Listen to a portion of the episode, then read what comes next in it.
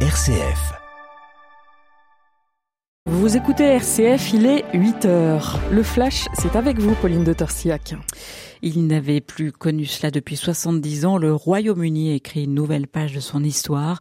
Charles III et sa femme Camilla seront couronnés tout à l'heure à 11h à l'abbaye de Westminster. La journée débutera par la procession du roi qui rejoindra en carrosse l'abbaye de Westminster depuis le palais de Buckingham sur un parcours d'environ 2 kilomètres les inconditionnels de la monarchie, les touristes, les curieux sont déjà installés euh, sur le parcours. Certains euh, campent même depuis plusieurs jours aux abords du palais. 2000 invités euh, ont quant à eux reçu un carton d'invitation pour assister à la cérémonie. Ce sont des dirigeants du monde entier, des têtes couronnées et des membres de la société civile. À la veille de sa coronation, le roi Charles III a reçu hier soir des invités prestigieux à Buckingham Palace. Il était accompagné du prince et de la princesse de Galles, William et Kate. Elisabeth Borne convie les syndicats à Matignon les 16 et 17 mai prochains particularité de ces rencontres, euh, la chef du gouvernement recevra les dirigeants des principaux syndicats en tête à tête. Pour l'heure, euh, les syndicats conviés n'ont pas fait savoir s'ils acceptaient l'invitation. L'objectif de ce rendez-vous, tourner la page des retraites et préparer les prochaines réformes liées au travail. Des syndicats de police ont aussi euh, rendez-vous à l'Élysée. Ce sera le 12 mai prochain. Ils réclament en urgence une loi anti-casseurs. Dans une lettre adressée à Emmanuel Macron, euh, ils demandaient ce rendez-vous et ils assuraient que les policiers vivaient une situation apocalyptique face aux violences qui émaillent, qui émaillent les manifestations. Les commémorations de l'armistice du 8 mai 45 euh, seront placées sous haute surveillance à Paris dans deux arrêtés publiés hier soir. La préfecture de police a interdit de manifester dans un large périmètre autour des Champs-Élysées. À l'étranger, le conflit qui déchire le Soudan depuis trois semaines risque de plonger des millions de personnes euh, dans la faim.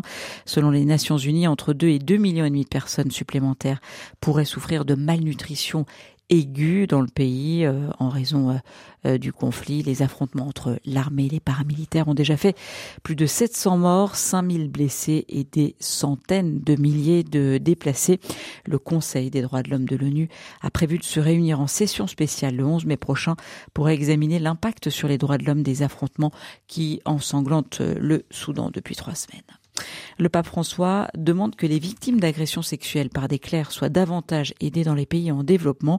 Il recevait hier des membres de la Commission pour la protection des mineurs, commission que le pape a créée en 2014 en réponse au scandale des prêtres pédocriminels. Hier, François a de nouveau critiqué la mauvaise gestion par les dirigeants de l'Église catholique de ce qu'il appelle le terrible fléau de ces agressions.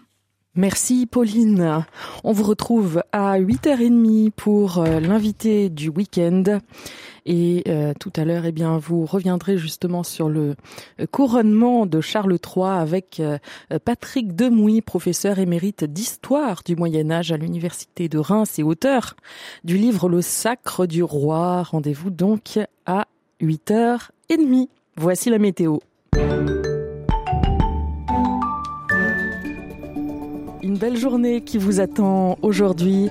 Du soleil et du beau temps, sauf dans le nord-ouest. Il va faire chaud du sud-ouest au centre-est jusqu'à 24 à Aurillac, 25 à Limoges, 26 à Bordeaux. Il fait plus doux à Lille avec 18 degrés, 19 à Rennes, 21 à Strasbourg et Marseille, 22 à Auxerre, Tours et Ajaccio, 23 à Chalon-sur-Saône et 25 à Lyon. Demain, hélas, ça se complique avec l'arrivée d'une nouvelle dégradation. Le temps sera très instable avec des averses orageuses. Et lundi, l'orage s'en ira mais le gris restera.